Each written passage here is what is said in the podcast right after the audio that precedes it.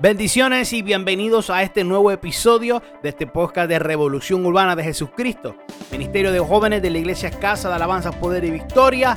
Espero que te sea de bendición. Gracias por conectarte. Síguenos en todas las plataformas y redes sociales y no olvides suscribirte y compartir este poderoso mensaje. Bendiciones. Hermano, que lo que puedas estar atravesando en este momento no es tu herencia. Dios no te creó, Dios no te formó, Dios no te llamó para que tú vivas. Como posiblemente estás viviendo en este momento en medio de una opresión, de una circunstancia. Hay una victoria en Dios. Vamos, diga conmigo, hay una victoria.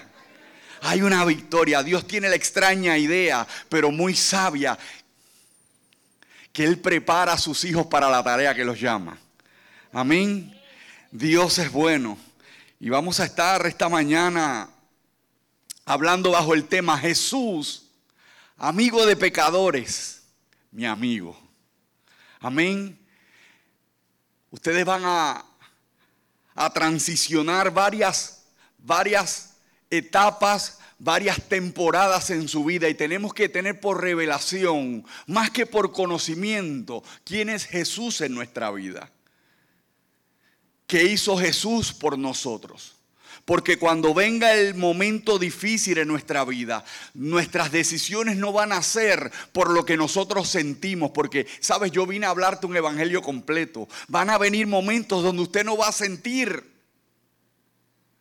no vas a sentir a Dios. ¿Cómo es eso, predicador? Sí, es que Dios no nos llamó a tomar decisiones por lo que sentimos. Dios nos llamó a tomar decisiones por lo que creemos. Oh, yo no sé si usted lo puede agarrar. Pero Él fue el que dijo que estará, estaría con nosotros todos los días hasta el fin. Así que en el momento de la prueba, en el momento del proceso, en el momento difícil, posiblemente usted no siente, pero eso no va a ser lo que va a determinar para usted tomar decisiones, sino lo que usted cree. Sino que usted cree que Él dijo que estaría contigo, sino que Él dijo, oh, ayúdame Señor, que es bueno. Amén. Dios es bueno y si trajo Biblia, vaya conmigo a Juan 3:17. Dice, porque no envió Dios a su Hijo al mundo para condenar al mundo, sino para que el mundo sea salvo. Busque por ahí también Lucas 19, que de eso vamos a estar hablando. Lucas 19. Juan 3:17 era un nugget para que usted entienda que Dios, nuestro Padre Celestial, no envió a su Hijo al mundo para condenarte, para señalarte, sino para salvarlo, porque Jesús es el amigo de pecadores, nuestro amigo, amén. Lucas 19, de ahí sí voy a estar partiendo. Lucas 19, 1. Una historia bien conocida, pero creo que Dios siempre tiene algo que revelarnos. Amén. Gloria al Señor, Dios es bueno. Lucas 19. Uno dice, habiendo entrado Jesús en Jericó, iba pasando por la ciudad. Y sucedió que un varón llamado Saqueo, que era jefe de los publicanos y rico, procuraba ver quién era Jesús, pero no podía a causa de la multitud, pues era pequeño de estatura. Y corriendo delante, subió a un árbol sicomoro para verle, porque había de pasar por allí. Cuando Jesús llegó a aquel lugar, mirando hacia arriba, le vio y le dijo, saqueo, date prisa, desciende, porque hoy es necesario que pose yo en tu casa. Entonces él descendió a prisa y le recibió gozoso. Al ver esto todos murmuraban diciendo que había entrado a posar con un hombre pecador. Entonces Saqueo puesto en pie dijo al Señor, he aquí Señor, la mitad de mis bienes doy a los pobres, y si en algo he defraudado a alguno, se lo devuelvo cuadruplicado. Jesús le dijo, hoy ha venido la salvación a esta casa. Por cuanto él también es hijo de Abraham, porque el Hijo del Hombre vino a buscar y a salvar lo que se había perdido. Padre, en el nombre de Jesús, gracias porque tu palabra está bendecida. Fluye en este lugar.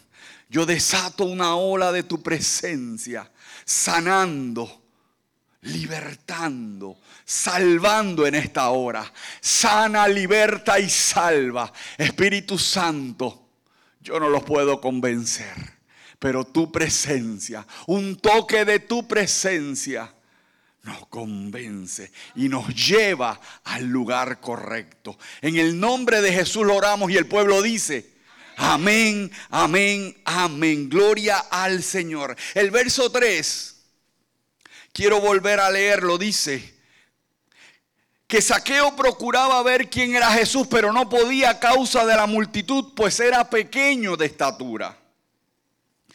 ¿Sabe? Yo quiero que usted pueda ver que lo primero que este hombre hizo fue que identificó sus limitaciones. Diga conmigo limitaciones. Todos en alguna área de nuestra vida ciertamente tenemos limitaciones. Y Saqueo identificó sus limitaciones. Había demasiada gente y él era muy pequeño. Sabes, hay veces que tenemos demasiados impedimentos de frente que nos impiden ver a Jesús. Muchas veces nos conformamos con la religión. Y sabes, yo quiero que usted sepa algo bien importante. Y es que la religión es el intento vano y fracasado del hombre alcanzar a Dios. Jesús no es religión. Yo no vine a hablarle en esta mañana de un Dios de religión, de un Dios de yeso, de un Dios de palo.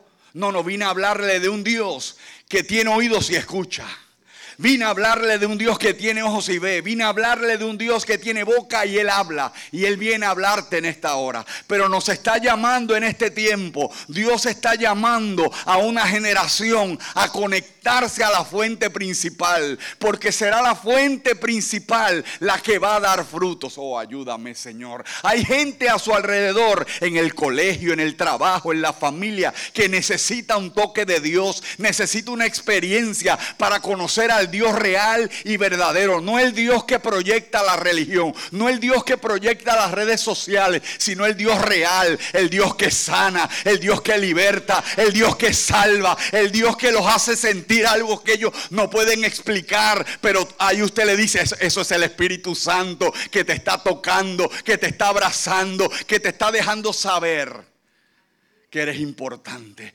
pero necesitamos conectarnos. Oh, yo vine a hablarle a la gente correcta, yo vine a hablarle a la generación correcta, yo vine a traerte un evangelio completo. Necesitamos conectarnos a la fuente principal. Usted puede ver esta bocina que está aquí a, a mi derecha, la pueden ver, la de acá. Es marca Pini. Aquella que está en la esquina Sígame porque yo creo que Dios nos va a hablar. Es marca Pini también. Sabes, esas bocinas fueron creadas por la misma compañía. La compañía para identificar que eran de ellas, que le pertenecían, que ellas la crearon, pusieron su sello. Lo pueden ver ahí. Pini. La compañía las creó con un propósito, con un destino y fue emanar un sonido. Mientras yo le hablo me estoy acercando y, y esas bocinas están cumpliendo su propósito, están sonando. Pero si yo me agarro esta, que no lo voy a hacer porque no llego, pero si yo me agarro esa bocina y desconecto el cable que está en la parte de atrás, todavía son iguales. Todavía se parecen todavía son creadas por la misma compañía, tienen el sello, pero una de ellas no está cumpliendo el propósito, solo se parece. No, ayúdame, Señor no está cumpliendo el propósito porque está desconectada a la fuente principal. Y esto me ministraba el Señor en un momento dado. Tengo gente dentro de mi pueblo, son mis hijos, tienen el sello, pero por alguna razón se desconectaron de la fuente principal. Y en el colegio saben que es el cristiano, en el vecindario saben que, es el que canta, que es el que danza Oh, ayúdame, Señor. Pero no está dando frutos porque se desconectó de la fuente principal. Este es el tiempo. Por eso te dije que vine a hablarle a la gente correcta. Hoy, en esta mañana, este fin de semana, Dios te trajo con un propósito y es de conectarte a la fuente principal. Porque este es el tiempo donde Dios va a manifestar su gloria en los lugares menos esperados. Vamos, si se lo va a dar, dáselo fuerte, que es para el Señor. Le estoy diciendo diciendo a la gente correcta, Dios va a manifestar su gloria en los lugares menos esperados. Este es el tiempo donde Dios te va a sorprender. Oh, yo sé lo que te estoy diciendo. Esto yo no me lo agarré de, de YouTube y vamos a predicarlo. No, no, no. Dios te va a sorprender. Dios te va a sorprender. Diga conmigo, Dios me va a sorprender. Créele a Dios que Él te cuida, que Él te guarda, que Él te protege en medio de, lo que está a nuestro alrededor. Sabes, el 26 de noviembre, este 26 de noviembre pasado, estábamos predicando en una iglesia en Arecibo. Era un sábado, era un culto inusual. Y recuerdo que en medio de la prédica había un joven y el Señor me muestra un espíritu de muerte sobre él. Es algo que no ocurre todo el tiempo.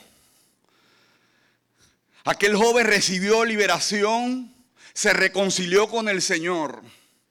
Pasó el domingo 27 de noviembre.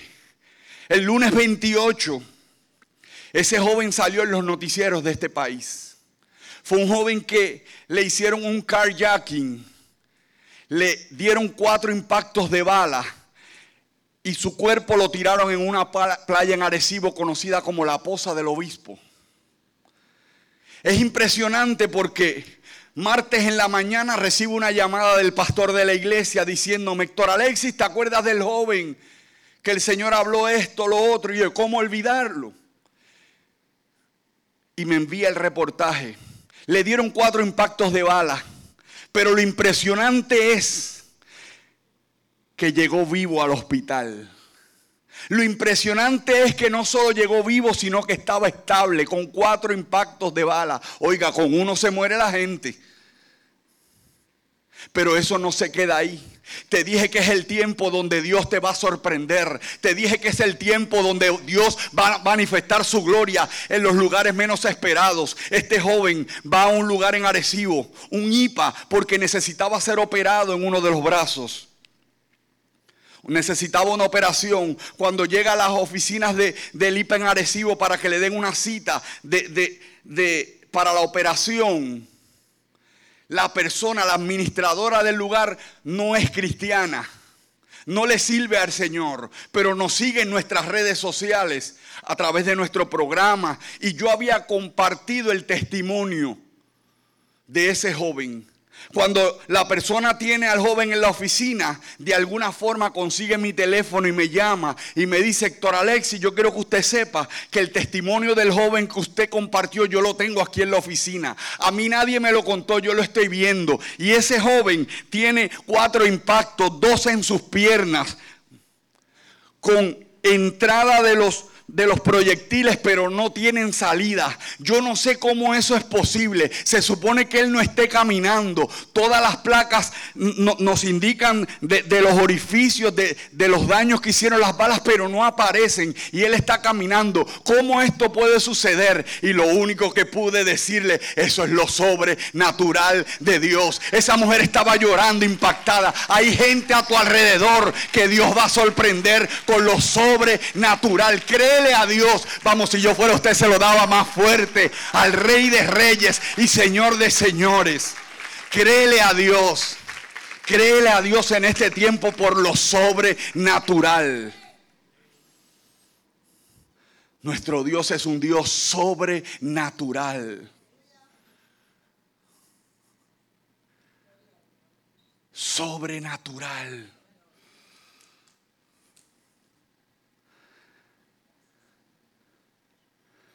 Hay veces que tenemos demasiados impedimentos. Esto me está dando problemas, pero no hay. Si no vuelve a aprender es que Dios quiere hacer otra cosa. Amén. Gloria al Señor. Hay veces que tenemos demasiados impedimentos de frente. Saqueo tenía impedimentos, demasiada gente, él era pequeño. ¿Sabe? Yo recuerdo cuando comencé a buscar a Dios. Yo tengo un estribillo bien personal y es que la gente ve la gloria pero no conoce la historia. Oh, yo lo voy a repetir porque aquí no, no lo recibieron. La gente ve la gloria pero no conoce la historia. La gente quizás te ve bien vestidito, que llegaste al culto, estás con tu familia, pero no siempre fue así. Esa fue la gloria que Dios prometió. Ellos desconocen, como decimos en Puerto Rico, el rollo que dejaste en la casa, las veces que estuviste llorando, las veces que estuviste en los secretos. Señor, hazlo, Señor, hazlo. Oh, yo le estoy diciendo a alguien, viene una gloria que la gente va a ver. Viene una gloria que, tus vecinos van a ver. Viene una gloria que tus compañeros van a ver sobre ti. Isaías lo profetizó en un pacto menor. Profetizó diciendo levántate. ¿Sabes? Solo se le dice levántate a lo que está en el suelo.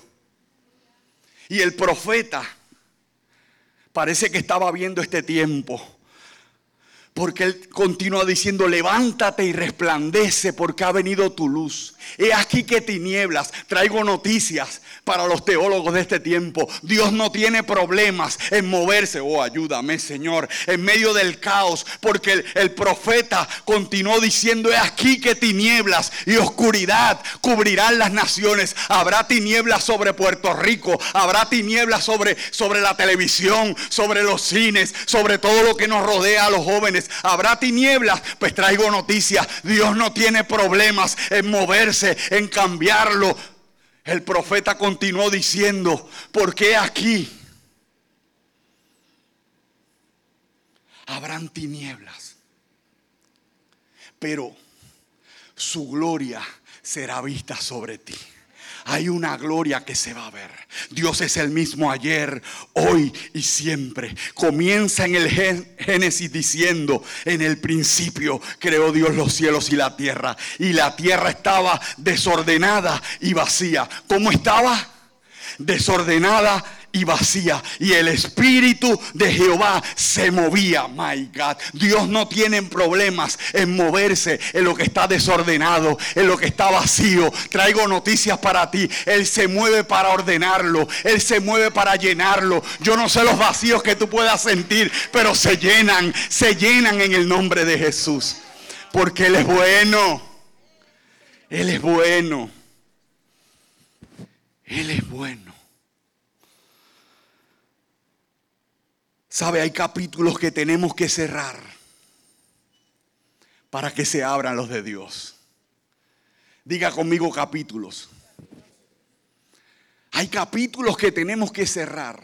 Hay decisiones que tenemos que, que tomar para ver a Dios. Oh, te adoramos, Señor. Sabe, yo creo en los, en los encuentros predico encuentros. De hecho, yo le estoy predicando por causa de un encuentro. Los encuentros son indispensables en, la vida del creyente, porque son los que te, te establecen en medio de la persecución, porque, porque no fue que oíste de Dios, sino que Dios se te reveló. ¿Usted se cree que yo estuve toda la vida con la Biblia debajo del brazo predicando? No, no. Fui lavado con la sangre del Cristo que le estoy predicando. Cuando no lo estaba buscando, escúcheme bien. Cuando no estaba buscando de Dios, y le estoy hablando hace algunos 22 años, no habían canas para ese tiempo. Estaba más joven. Recuerdo, sabe, yo estaba detrás de una barra porque me dedicaba a eso, era, trabajaba como bartender, servía tragos, hoy día sirvo su palabra, amén. Pero allí en aquel lugar, allí llegó Dios. Y yo sé que eso le da rash en, en algunos lugares. Aquí lo puedo predicar porque ustedes son gente de avivamiento. Pero allí en aquel lugar se metió uno que no predica en altares, no predica en Facebook Live, programas de radio pero lleno de Dios se metió allí a decirme, Alexi, tú no tienes idea lo que Dios va a hacer contigo. Alexi, Dios tiene un plan con tu vida. ¿Y sabe qué? Le tengo que confesar, yo no valoré eso en ese momento. Hoy lo puedo valorar, el cuidado de Dios. Por eso le estoy diciendo a alguien, el Dios que te encontró a ti, Va a encontrar a tu hermano, a tu primo, a tu tío, a tu papá, a tu abuelo, a tu hijo, a tu nieto. El Dios que te encontró a ti, los va a encontrar a ellos. Allí se metió Dios y soltó una palabra.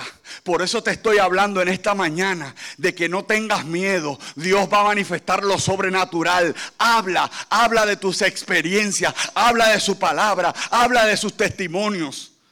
Porque su palabra no vuelve atrás vacía. Y vas a ver a Dios, vas a ver a Dios, vas a ver a Dios. Aquí en la tierra de los vivientes. Oh, te adoramos, Señor. Te adoramos. Te adoramos. ¿Sabe? Yo me convierto para el año 2002. 2002 tenía 28 años. Vamos, sume, reste, multiplique, divida y haga silencio. No, tengo 50 para la gloria de Dios. Pero en el año 2002 estaban con problemas con mi esposa. Estábamos en un proceso de divorcio. Y llega esa palabra. Sabe, yo no salí corriendo para la iglesia. Pero las cosas se iban empeorando y recuerdo cuando le dije a mi amigo, ¿sabes qué? El domingo voy para la iglesia tuya esa. Y el Espíritu Santo nos estaba esperando. El mismo Espíritu Santo que está en esta mañana burbujeando dentro de, muchos de ustedes. Estaba en ese lugar no juzgándome, no diciéndome, no, pero es que tú llevas una vida sino, sino amándome. Yo desato en el nombre de Jesús el amor del Padre sobre ti en esta hora. Hay gente que llegó en esta mañana aquí y vas a experimentar el abrazo de papá. No el papá quizás de la tierra que te faltó o te negó el abrazo, sino tu Padre Celestial que te ama, que es bueno, que es bueno. Y recuerdo que comenzó esa experiencia con Dios de escuchar su palabra. No me convertí de la primera. Gloria a Dios por el que se rinde. Hubo una lucha, había demasiadas ataduras. Otro día le cuento eso, pero esto es como cuando usted tiene una cubeta con agua sucia adentro y de momento usted coloca una manguera y la enciende. El agua limpia comienza a hacer subir el agua sucia y de momento usted mira la cubeta y lo que ve es agua sucia, pero llega el día, llega el momento donde el agua limpia va sacando el agua sucia y de momento cuando usted ve la cubeta lo que hay es agua limpia. Así sucede con la presencia de Dios. Así sucede con la palabra de de Dios, tú llegas y te vas limpiando, tú llegas y te vas enamorando, comienzas a orarlo como antes no oraba, comienzas a levantarte de madrugada a buscar su presencia como antes no lo hacías y se va, te vas limpiando. Cuando llega, llega el momento donde estás tan enamorado, tan enamorada de su presencia, que la gente a tu alrededor te dice, pero ¿qué te pasó? Oh, ayúdame, Señor. Pero es que la cubeta se limpió. Por eso necesitamos estar en atmósferas de gloria. Este fin de semana Dios te trajo, oh ayúdame Señor, a una atmósfera de gloria. Porque vienen cambios, diga conmigo, vienen cambios. Viene un hambre de Dios como nunca antes. Vienen visitaciones, vienen sueños. Hay gente en este lugar que antes soñabas y dejaste de soñar, pero vienen sueños. Hay gente que antes oías a, Dios y dejaste de oírlo por un tiempo, pero vuelve, se abren tus oídos para escuchar nuevamente la voz de Dios. Dios es bueno. Recuerdo que me sentaba en los cultos y miraba a mi alrededor y veía tanta gente que yo sabía que eran unos locos y habían cambiado, pero yo no yo no conocía del sistema eclesiástico. Yo decía, tiene que haber algo. Tiene que haber algo, Señor. Quítame el deseo de la calle y yo te sirvo. Sabes, yo pertenecía a una fraternidad. La fraternidad Phi Epsilon cae el capítulo de Arecibo, era el vicepresidente, jangueo, planificación, yo sé lo que es eso, yo era el que lo hacía. Entonces cuando tú lo que, lo, lo, que tienes por vida es eso, lo que tienes por conocimiento es eso, te cuesta trabajo, porque estás viendo desde afuera. Yo no podía visualizarme como un cristiano porque yo decía, pero es que, es que esa gente son unos aburridos, porque lo estaba viendo desde afuera. Por eso te dije que necesitamos tener encuentros. Un encuentro nos va a tumbar nuestra errónea o falsa teología de lo que es Dios. Y recuerdo que el pastor predicaba y yo, Señor, ¿qué yo tengo que hacer para que tú entres a mi vida? Dios y yo, yo no me hincaba a orar, no sabía orar. No le decía esto a nadie, que yo tengo que hacer para que tú entres a mi vida. Y recuerdo el pastor Tito Cabán, hace 22 años y todavía es mi pastor, ha estado por aquí. Ese es mi papá espiritual. En una prédica se me queda mirando y dice, para que Dios entre a tu vida, tienes que hacer una cosa. Eso me impactó, porque eso no lo conocía nadie. Esa era mi oración entre Dios y yo. Tienes que hacer una cosa. No es un sacrificio, es un pacto. Esa era la prédica. Dios de pacto. Tienes que hacer un pacto. Tienes que dejar algo que a ti te llena. Pero a Dios no. Yo sabía que era. El jangueo, la bebelata, el estar aquí, el estar en lugares. La Biblia dice, todo me es lícito, mas no todo me conviene. Lugares que estaba frecuentando que no me convenían. Y esa palabra me marcó tanto que le dije, Señor, yo voy a hacer un pacto contigo. Yo no voy a salir esta semana. Es más, no voy a ir a la fraternidad. No voy a beber. Y quizás usted lo puede eh, eh, eh, ver simplista, pero el trato que Dios hizo conmigo no necesariamente es el que va a hacer con usted. Para mí en ese momento eso era una atadura y esta mujer le puede confirmar el estar en la calle, el salir los compromisos aquí, allá y Dios como que bien lejos.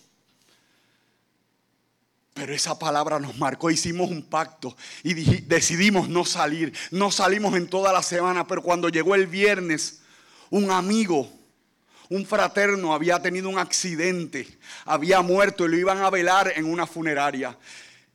Y yo estoy con esta lucha interna, Señor, dije que no voy a salir, pero yo tengo que ir allí. Pero hoy es que yo me voy a probar. Yo no voy a beber. Eso era entre Dios y yo porque yo creía que algo iba a pasar. Cuando llegamos a la funeraria está toda la fraternidad de Puerto Rico, todos los amigos. Cuando cierran la funeraria a las 12 nos dirigimos a, a, un pop en el área norte que había abierto en ese tiempo. Yo recuerdo que fui donde el bartender amigo y le digo, ¿sabes qué? Dame un jugo de China, un granberry, ponle una servilleta, un sorbeto que parecía un trago. Porque si yo le decía a aquellos locos que no iba a beber, el primer loco era yo y la presión de, de grupo me iba a golpear. Y yo no iba a estar contándole, ¿sabes qué? Tuve un encuentro, ¿sabes qué? Estoy en un pacto. No, estaba en un proceso de aprendizaje, estaba en un proceso donde Dios, oh, ayúdame Estaba preparando. Ya estoy con mi supuesto trago,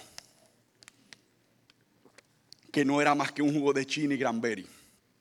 Y comienzo a ver los rostros de amigos, de personas que estaban en el lugar, transformarse. Porque sabes, el mundo espiritual es tan real como este. Hay ángeles hay demonios. Hay un Jesús bueno.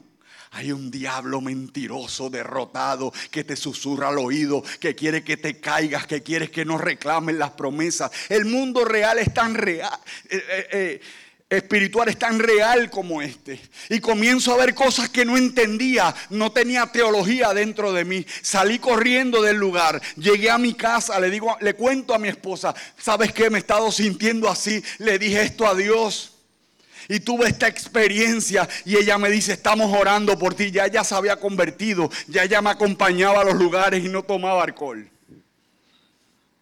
Ese domingo, cuando hacen el llamado, yo escuchaba los llamados y yo quería correr al frente, pero yo decía, yo no me puedo convertir. Hay este compromiso, hay el contes el mes que viene, la competencia aquí, tengo que ir allá, no me puedo convertir y esa lucha, pero ese domingo no me importó que hubieran compromiso, no me importó que hubieran 300 personas allí sentados, salí corriendo al frente y reconocí en público al Jesús, amigo de pecadores, mi amigo, en el que vine a hablarte en esta mañana. El que no te trajo para que para juzgarte, para señalar tu, tu debilidad, sino a decirte tengo un plan contigo. Y ahí comenzó esta nueva y maravillosa travesía en él. Oh, pero te dije que Dios prepara a sus hijos para la tarea que los llama. El apóstol Pablo le dijo a Timoteo, no te avergüences del Evangelio, ni de mí, preso suyo, sino participa de las aflicciones del Evangelio. Oh, yo no vine a hablarte un Evangelio color de rosa. Te la van a hacer difícil. Pero Dios es más poderoso para que tengas victoria. Por cada crisis que veas, crisis es sinónimo a cambio. Proceso, aprendí que el proceso es la antesala de ver la gloria de Dios. El proceso que puedas estar atravesando ahorita no vino a destruirte, no vino para que pierdas, vino para que veas la gloria de Dios, vino para que puedas decir como dijo Job, de oídas te había oído, mas ahora mis ojos te ven.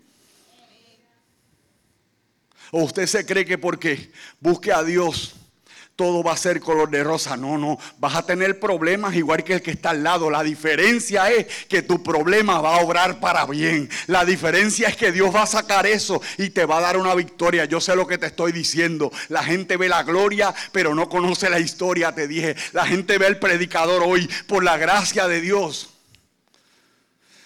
Vamos, predicamos aquí, predicamos allá, pero no siempre fue así. Diga conmigo año 2009.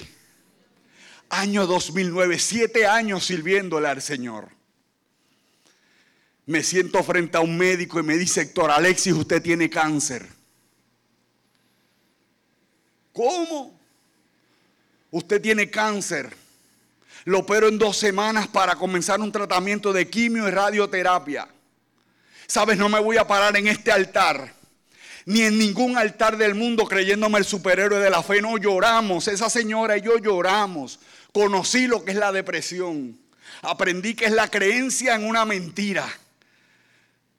Aprendí en el proceso que la mentira no es huérfana, no, para nada, tiene papá. ¿Cómo no entiendo, predicador? Su Biblia dice que Satanás es padre de toda mentira. ¿Qué tú crees que te va a susurrar al oído? Mentiras. Y comenzó un tiempo en nuestra vida difícil. Pero te dije que el proceso es la antesala de ver la gloria de Dios. En medio de ese tiempo yo quería que la puerta de mi casa la abriera un profeta y me dijera, así te dice el Señor, hoy te sano, pero no ocurría. Había un silencio de Dios. Por eso te dije al comienzo que usted no se mueve por lo que siente. Yo no sentía a Dios. Yo pensaba que, que, Dios se había olvidado de mí porque en medio de nuestra vulnerabilidad, ahí el enemigo opera. Se olvidó Dios de ti. Y lloraba y no pasaba nada. Y lloraba y no sentía nada. Por eso te dije, tú no te mueves por lo que sientes, tú te mueves por la fe. Él dijo que estaba contigo. Tú no sientes, pero Él está contigo. O alguien lo tiene que agarrar. O tú dijiste que tú estarías conmigo todos los días. Él no dijo si te portas bien. Él no dijo si ofrendas. Él no dijo si vas a la iglesia. Yo estaré con vosotros todos los días. El día que reconociste a Jesús, el día que el Señor Jesús se hizo el dueño de tu vida, Él prometió estar contigo todos los días. O que predicadores que quite la mirada, Él prometió estar contigo todos los días. ¿Qué pasó aquí, Señor? No que plaga no tocará mi morada. Sí, porque le estoy abriendo mi corazón.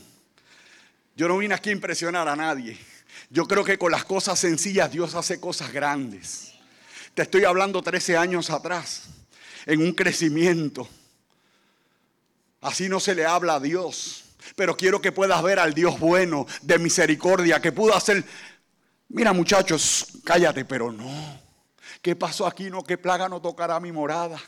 Cuando estaba lo loco por ahí no me daba ni catarro y ahora un cáncer que te estoy sirviendo. Pero Romanos 8:28 dice, y todas las cosas, my y todas las cosas ayudan a bien a los que aman a Dios y conforme a su propósito son llamados. Escuché la voz de Dios. Por eso te dije al comienzo que mi Dios tiene boca y Él habla. Él no es de yeso. Él no es de palo, Él no es de goma, Él no es una figura, Él es real. Alexis, espera mi nueva ola. Cuando escuché eso, my God, por eso nuestro ministerio lleva por nombre una nueva ola de Dios. No, le voy a poner allá en las alturas, no, una nueva ola de Dios. Alexis espera mi nueva ola, porque en esa nueva ola viene tu sanidad, en esa nueva ola viene tu provisión. Oh, ayúdame, Señor. Yo quiero que usted sepa que Dios siempre te va a hablar en términos, argumentos que usted conoce. Si a usted le gusta lo... Si usted es gamer, Dios te va a hablar ahí. ¿Cómo? Sí.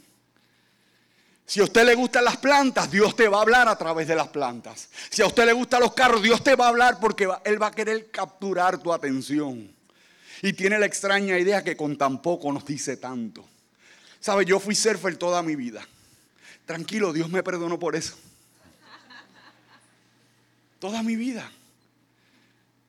Todavía de vez en cuando voy. A veces hacemos el ridículo. Pero es una de mis pasiones, el mar. Y yo no te voy a dar una clase de olas, pero yo quiero que usted pueda entender el contexto de lo que le estoy hablando. Las olas vienen en grupos de 3, 4, 5, 6, 7, 8. A eso se le conoce como un set. Pero entre set y set hay un tiempo de quietud. Ahí es donde la gente se ahoga o ocurren accidentes porque llegaron, ay mira, está con un plato. No, se está, espera el set. Y comienza el set y gente se ahogan, eh, accidentes en embarcaciones. Porque entre set y set puede haber 7, 8, 15 minutos. Entonces yo estaba en un momento de mi vida donde no oía a Dios. Había un silencio de Dios. No sentía a Dios, pero tenía un diagnóstico de muerte. Cuando Dios me dice, espera mi nueva ola, yo pude entender que aquel sequedal, aquel silencio, era un set que se estaba preparando. Y cuando vamos donde el doctor Ramírez Chon, en el Hospital Doctor Center en Manatí, y mi esposa y yo nos sentamos porque iban a comenzar un tratamiento. Aquel médico se sienta en su oficina, nos mira, se levanta, va a otra oficina, vuelve, se sienta como que incómodo. Eh, eh, no, no hallaba la forma de darnos la noticia. Y nos dice, aquí sucedió algo. Tengo una biopsia positiva, por la cual determinamos que le vamos a dar un tratamiento. Pero esta segunda biopsia que acabamos de hacer está totalmente negativa. Dice que usted no tiene cáncer. Y el cáncer que usted tenía en su pierna es conocido como un liposarcoma. La medicina no lo sana aquí sucedió algo y mi esposa y yo tuvimos que decirle, sabemos lo que sucedió. Una nueva ola de Dios se está manifestando. Vamos, yo desato una nueva ola de Dios sobre tu casa, sobre tu familia, sobre tu finanzas, sobre tu negocio, sobre tu ministerio. Porque aprendí algo en el proceso. Cuando Dios está en silencio, es que está trabajando es que está trabajando a tu favor. No te muevas por lo que sientes. Muévete por la convicción de tu fe. Porque Dios es bueno. Dios es bueno. Fluye Espíritu Santo. Fluye. Fluye Espíritu Santo. ¿Quién es Nicole? Nicole. Nicole. Escuchando el nombre Lincoln. Usted, póngase de pie. ¿Usted de aquí de esta iglesia?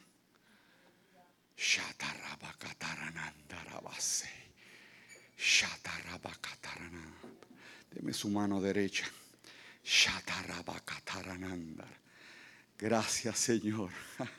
wow, cuánto te ama el Señor. Cuánto te ama el Señor. Nada de lo que estás haciendo será en vano, dice el Señor. Nada de lo que estás haciendo será en vano. Yo no le conozco,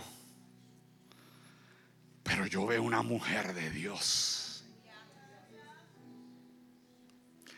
Hay gente a tu alrededor que quizás no valorizan lo que estás haciendo, pero es tan importante para el reino. Hay gente a tu alrededor, posiblemente mejor cualificada, pero fue a ti a quien Dios llamó. Fue a ti a quien Dios llamó. Y hay una voz de trompeta en tus labios. Habla tiempo y fuera de tiempo. Wow, mírame. Hubo un hombre llamado Abraham. Y esto puede sonar extraño, pero yo lo tengo que soltar. Y Dios le dijo, haré tu nombre famoso. Prepárate porque Dios te llamó a hablarle a multitudes. Lo que estás haciendo con los chiquitos, y yo no sé lo que usted se dedica, que usted hace, pero lo que estás haciendo con los chiquitos te pondrán a hacerlo con los grandes. Padre, en el nombre de Jesús yo desato una unción fresca y nueva. En el nombre de Jesús. Espíritu Santo y fuego, ven sobre ella ahora, ahora, ahora, ahora, ahora, ahora. Prepárate para ver a Dios en los lugares menos esperados. No tengas miedo porque Dios está contigo. Tú le creíste a Dios. Por eso verás lo que otros no podrán ver. No permitas que te limiten. O déjate formar.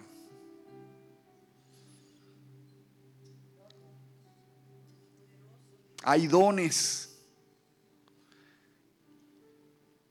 que cuando no son procesados hieren. Deja procesar tus dones. Pero hay un don de alcanzar multitudes. En este tiempo le llaman influencia. En el nombre de Jesús yo desato el poder de Dios sobre ti. Vamos, denle un aplauso fuerte, fuerte, fuerte al Señor.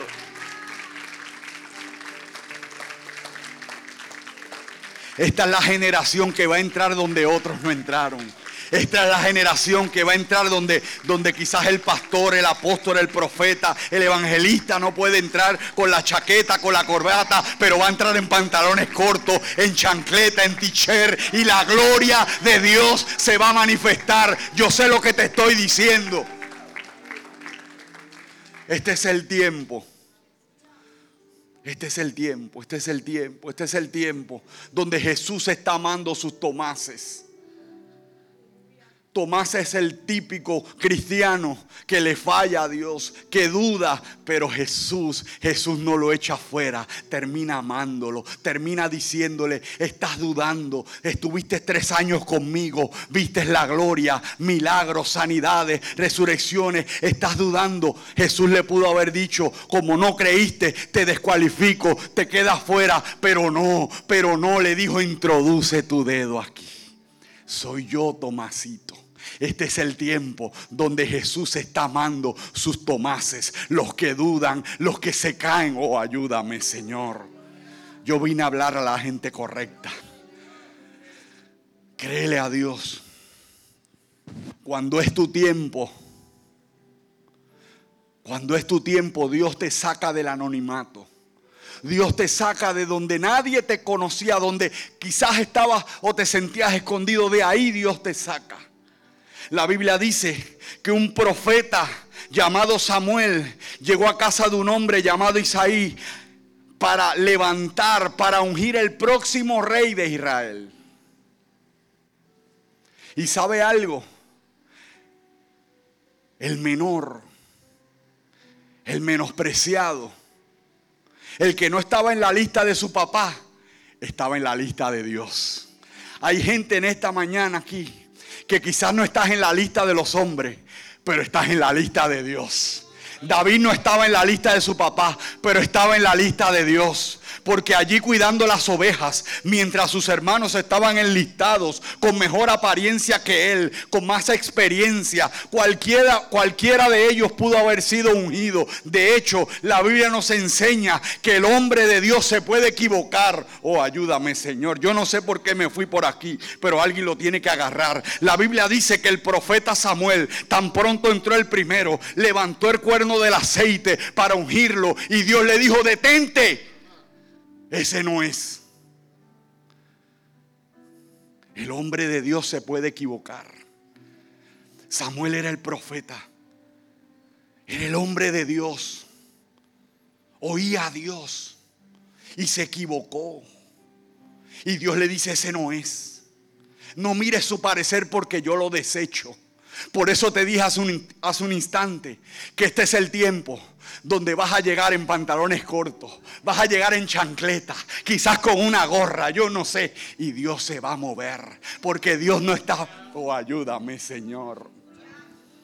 Y le continuaba diciéndole, ese no es, ese no es, ese no es. Y le dice, pero se acabaron tus hijos, queda alguno. Y el padre le dice, sí queda uno, el menor que está apacentando las ovejas. Ah, pues mándalo a buscar. Traigo noticias para alguien en esta hora.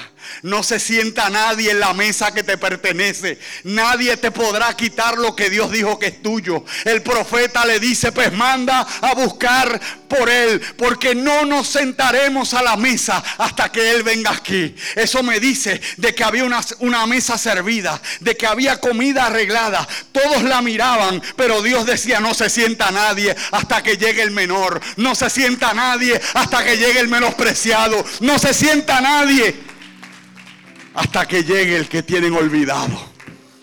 Y tuvieron que esperar que David se bañara, se vistiera. Tenemos que ver la Biblia 4K, colores. David estaba cuidando ovejas. David estaba lleno de, del popó que sueltan las ovejas. Y tuvieron que esperar que se bañara, que se vistiera. La Biblia dice que cuando él entró, era hermoso de parecer. Ahí hay algo revelador.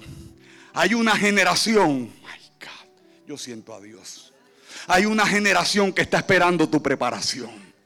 Hay una generación que está esperando tu preparación. Tuvieron que esperar que él se preparara. Cuando entró, la Biblia dice que el profeta agarró el cuerno del aceite y lo ungió delante de sus hermanos. Traigo noticias para alguien. Cuando es tu tiempo de honra y los tuyos no lo hacen, Dios va a traerlos de lejos y te va a ungir, te va a honrar delante de los tuyos, porque fue ungido delante de su padre y de sus hermanos. Oh, ayúdame, Señor viene un tiempo de honra. Oh, viene un tiempo de honra. Viene un tiempo de honra. Oh, te adoramos. Volviendo a Saqueo, el verso 4 dice, y corriendo subió un árbol sicomoro para verle. ¿Sabe? Yo quiero que usted pueda ver que hubo una acción de parte de este hombre. Diga conmigo una acción hubo una acción de parte de este hombre. Lo que nos dice que todo el que va más allá, todo el que toma una decisión hacia Jesús, su vida es transformada. No queda de la misma forma. Para que lo pueda ver desde otro ángulo. Dice la Biblia que hubo un ciego llamado Bartimeo que mientras los que seguían a Jesús, y escucha lo que estoy diciendo, los que seguían a Jesús,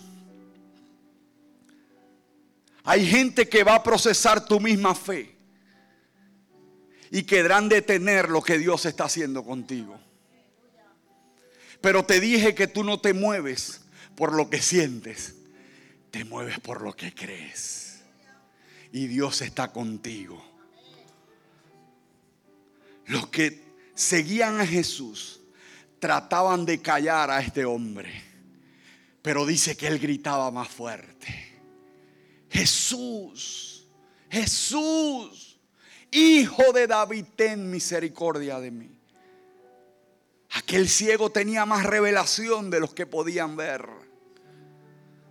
Dice la Biblia que una mujer con un flujo de sangre que por 12 años no había podido ser sanada.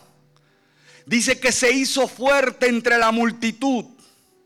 Porque ella decía dentro de sí, si tan solo tocara el borde de su manto, seré sana.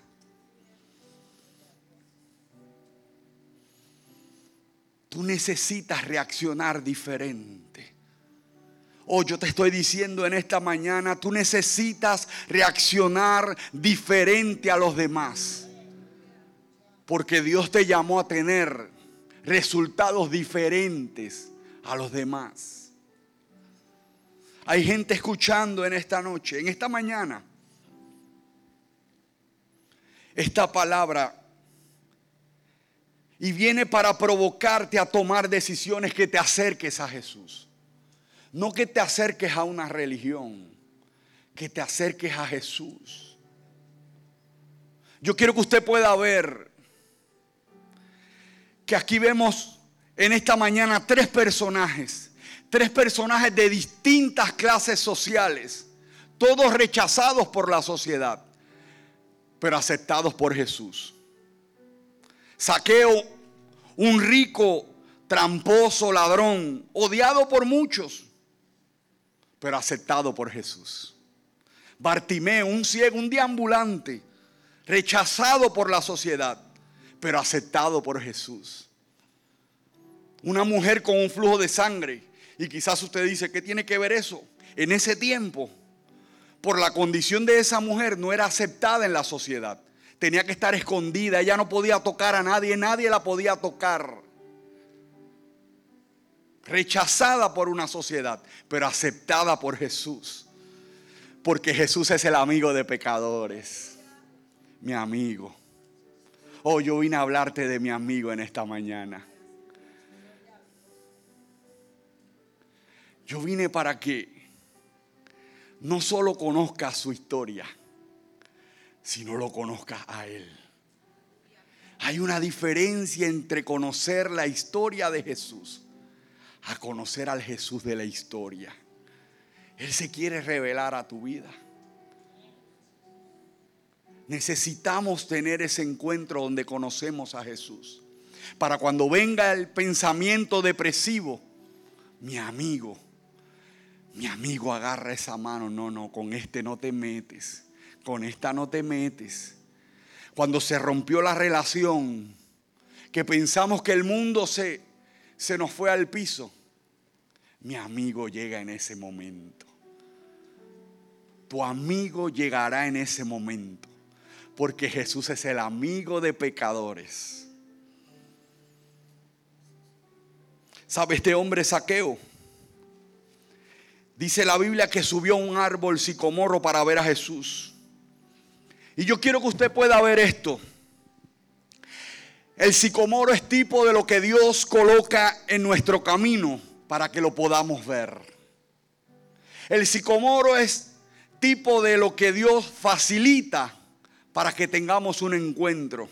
El sicomoro es tipo de la iglesia, el sicomoro es tipo de la predicación donde puedes ver a Jesús. El sicomoro es tipo del consejo, de la ayuda que Dios te da en el camino. El sicomoro es tipo del que te lleva al encuentro con Jesús si te subes a Él. Te dije que hay cosas que soltar, hay decisiones que hay que tomar para ver a Dios. Marcos 10:50 dice, él entonces, Bartimeo arrojando su capa, se levantó y vino a Jesús. Ahí hay algo revelador que me bendijo hasta las medias. sabe, mi mejor amigo, no alguien conocido, no alguien que estudió contigo, no, mi mejor amigo. fue adicto a las drogas 19 años. Los últimos tres años fue deambulante en el área norte de la isla. Era un surfer conocido en Arecibo. Andábamos siempre junto a nuestra niñez, adolescencia, hasta que yo me convertí, pues ahí nos desconectamos. Su esposa muere de cáncer, jovencita, ellos se casaron bien joven. No superó eso y, y entró en el mundo de las drogas. Pero sus últimos tres años era deambulante, dormía en la calle. La gente se tiraba fotos en Facebook, me etiqueteaba, Héctor Alexis, mira aquí está Manolo, ayúdalo. Nos asociaban. Recuerdo que los sábados yo me iba por todo el pueblo de Arecibo, era mi día libre en ese momento. Y donde lo veía lo buscaba, desayunábamos. Otro amigo nos pusimos de acuerdo le llevábamos ropa, lo llevábamos a comer. Habían días que la nota era tan fuerte, aún por la mañana, que no quería comer. Pero algo que, que me impactó y cuando leí este verso, Dios me pudo traer revelación en esa área, era que Él no se quería bañar. Nosotros le llevábamos ropa, y él se cambiaba los zapatos cuando íbamos al otro sábado, los había vendido, empeñado, yo no sé, y estaba descalzo o con unos peores. Pero las ropas no se las cambiaba. Y yo le decía, Manolo, ese es su nombre. Manolo, pero vamos para que te des un baño. Y me dice, Héctor Alexis, es que en esta condición, si yo me meto debajo de una ducha, yo lo que siento son alfileres. Si me pongo una ropa nueva y limpia, lo que siento es un picor en el cuerpo. Mas con esta no. Entonces, cuando la Biblia dice que Bartimeo, levantándose, despojándose de su capa, vino a Jesús, pude entender la capa para un deambulante. Lo es todo. La capa lo cuida del sol, lo cuida del frío y no se las cambian. ¿Por qué te estoy diciendo esto? Porque hay cosas en nuestra vida que nos traen cierta seguridad, cierta confianza que tenemos que soltar para seguir a Jesús. Hoy día, mi amigo, hace algunos 6, 7 años, el Señor lo libertó. Recuerdo que íbamos los sábados y yo coloqué una foto en las redes sociales un día y dije, este es mi amigo. Si usted lo ve en la calle, ayúdelo. Ayúdeme a orar por él. Se desbordaron las redes sociales. Se le abrieron puertas para ir a mil y un centros de rehabilitación, pero él no quería. Y mi oración era, Padre, dale un encuentro. Dale un encuentro. Y recuerdo que su mamá hicimos una, una, recolecta con varias personas, le alquilaron un cuartito en Arecibo mismo. Eh, yo le llevé un sofá, otras personas le llevaron cama y él dormía ahí. Seguía en el vicio, seguía en la droga. recuerdo que tenía una bombilla que a mí me enfermaba. Era una bombilla de estas como 25 watts, que eso eso es casi nada. Yo soy de los que necesito mucho, mucho alumbrado. Y yo llegaba a la casita y ay Manolo, esa bombita 25, hay que cambiarla por una 100. Y un día recibo una llamada. ¿Usted es Héctor Alexis? Sí. Venga al hospital doctor Susoni porque aquí hay un paciente que le conoce. Su nombre es Manuel Carrión y quiere... Sí, ¿qué le pasó? No, tuvo un accidente, está aquí. Cuando llego al hospital, al área de emergencias, él está y me dice, Héctor Alexis, ven acá emocionadísimo. Perdí ese teléfono, yo tenía ese testimonio grabado en audio. Tú no sabes lo que me pasó. Él lo conocían como Manolo el de la patineta. Era un deambulante que andaba en, en patineta por todo Arecibo con unos dregs. Y me dice, estaba en el cuartito y empecé a orarle a Dios. Y le dije, si tú eres real, si tú eres real, que yo rompa vicio, ahora. ¿Sabe? Para el adicto el romper el vicio es un momento doloroso y todos le temen a ese momento. Por eso usted le habla de un centro de rehabilitación y se le van, se van corriendo. Porque el proceso es un proceso doloroso. Algunos mueren en él. Y él, ese era su temor. Y él le dice al Señor, si tú eres real, si lo que Héctor Alexi y Tito, un amigo, me dicen, es real, revélate que yo rompa vicio aquí ahora. Y él me dice, me testifica que aquella bombilla 25 de momento comenzó a brillar como si fuera un foco de 300 watts. Y él sorprendido no entendía. Y que una luz lo tocó y él cayó al suelo. Comenzó a llorar, comenzó a llorar. Me dice que comenzó a llorar, a llorar, a llorar.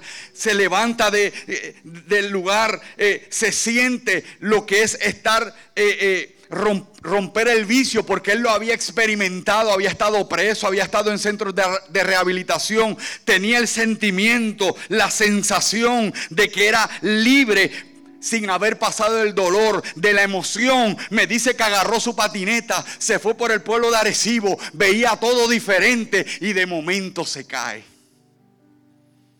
Se cae, se fractura un brazo y ahí lo llevan al hospital me dicen, cuando estaba más arrebatado no me caía.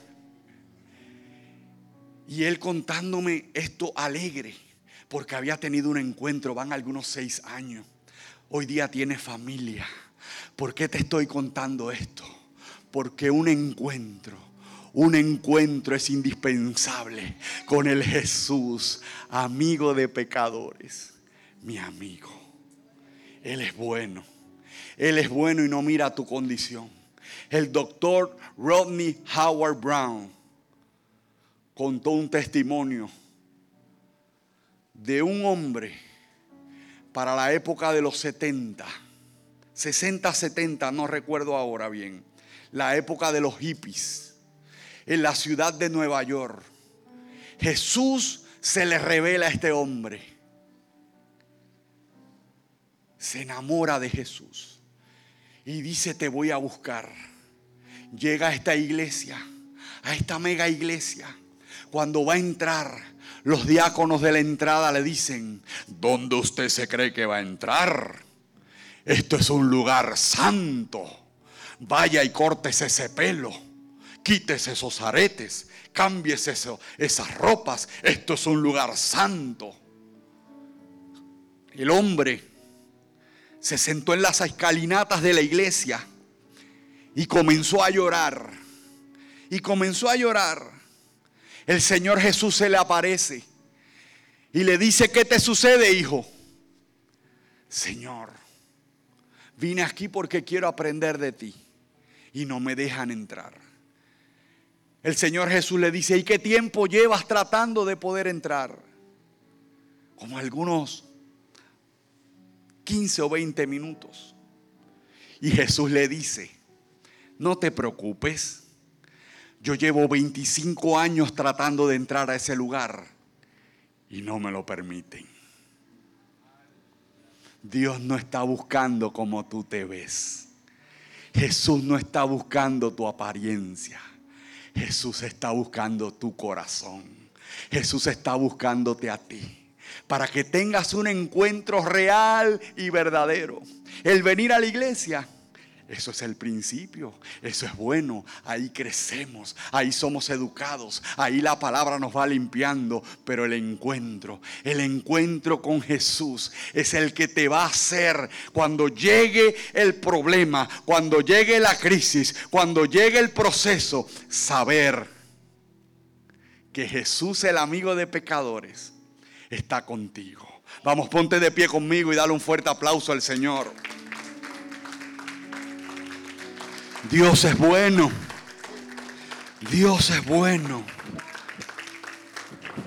Romanos 3:23 dice, por cuanto todos pecaron y están destituidos de la gloria de Dios, son justificados gratuitamente por su gracia mediante la redención que es en Cristo Jesús.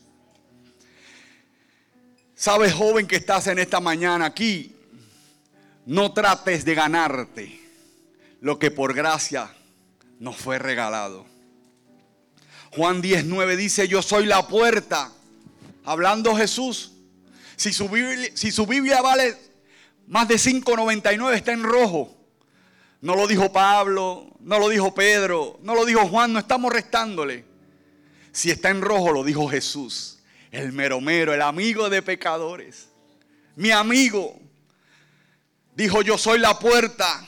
El que por mí entrare será salvo y entrará y saldrá y hallará nuevos pastos. Es tiempo de entrar por la puerta correcta. Creo que Jesús está llamando a una generación para ver lo sobrenatural en este último tiempo. Porque Cristo viene. Es un mensaje que no se predica mucho. No es un mensaje del pasado. No es un mensaje religioso. Cristo viene. El apóstol Pablo dijo, está más cerca que el día en que creímos. Pero yo soy de los que creo que Jesús no es perdedor. Jesús no empata, Jesús gana. Y por eso está levantando una generación para manifestar lo sobrenatural allá afuera. Gloria a Dios por lo que está pasando en las cuatro paredes. Ahí somos equipados, pero allá afuera, allá afuera es que vamos a ver los milagros más grandes, los milagros creativos más poderosos. Dios te va a sorprender. En una ocasión estoy predicando en un residencial en el pueblo de Atillo y no está sucediendo nada. Solamente había un grupo al frente mío que, que habían venido eran el coro, como uno dice. Pero yo miraba a mi alrededor. En los apartamentos todo el mundo estaba haciendo sus cosas. El del punto de droga me miraba atravesado como quien dice, avanza, termina, que me estás calentando la esquina. Y yo estoy como que, Señor, tienes que hacer algo. Tienes que hacer algo, Señor. ¿Sabe? Si usted, se, si usted está acostumbrado a que no, eh, la palabra de Dios no vuelve atrás vacía, llevamos el mensaje, eso está bien, pero cuando usted está acostumbrado a ver la gloria de Dios, a ver, a ver sanidades, a ver la gente siendo tocada por Dios, no te conformas con eso. Y yo predicaba y era como que nadie estaba haciendo caso. Y yo, Señor, tienes que hacer algo. De momento está esta joven con un niño, con, con unos artefactos en sus piernas. Eso está grabado en Facebook. De, tiempo en tiempo nos llega el, recuerdo y lo, lo compartimos, compartimos. Y recuerdo que voy donde aquella joven y le digo, ¿qué condición tiene el niño? Y me dice, es un tipo de hidrocefalia, parálisis cerebral. El niño caminaba con sus, con sus condiciones y tenía unos artefactos plásticos blancos en sus piernas. En el video está. Y yo le digo, usted me permite orar por el niño. Oramos por el niño. hoy día veo el video y yo digo, señora, la verdad que en la unción uno es atrevido. En la unción uno hace cosas. ¿Cómo me atreví a hacer algo así? Y le digo a la joven, usted me permite quitarle esos artefactos. Se los quitamos, agarro al niño por un brazo y comenzamos a caminar donde yo estaba predicando. De momento el niño que caminaba así comienza a caminar derecho. De momento el niño se agarra una patineta, un lomboa, le dicen los jóvenes, se monta en él y sale corriendo. El del punto de droga ya no me miraba atravesado, sino que estaba sorprendido. La gente comenzó a salir de los apartamentos. Aquella mamá cayó en el suelo llorando y fue una de las cosechas más grandes de almas ese día, porque Jesús, amigo de pecadores, estaba sanando allí delante de todos, creativamente a un niño. Eso Jesús quiere hacer a tu alrededor. Porque Él es bueno. Él es bueno. Él es bueno. Y yo quiero orar en esta mañana. Ya mismo salimos de aquí a almorzar. Digo, si almuerzan, aquí almuerzan. Yo no le estoy predicando a ángeles. Pero yo creo el apóstol Pablo le dijo a Timoteo, aviva el fuego del don de Dios que está en ti por la imposición de mis manos. Ya había un fuego dentro de Timoteo. Hay un fuego dentro de cada uno de ustedes que Dios quiere avivar, que Dios quiere activar para este tiempo. Y yo quiero que usted pueda ver esto.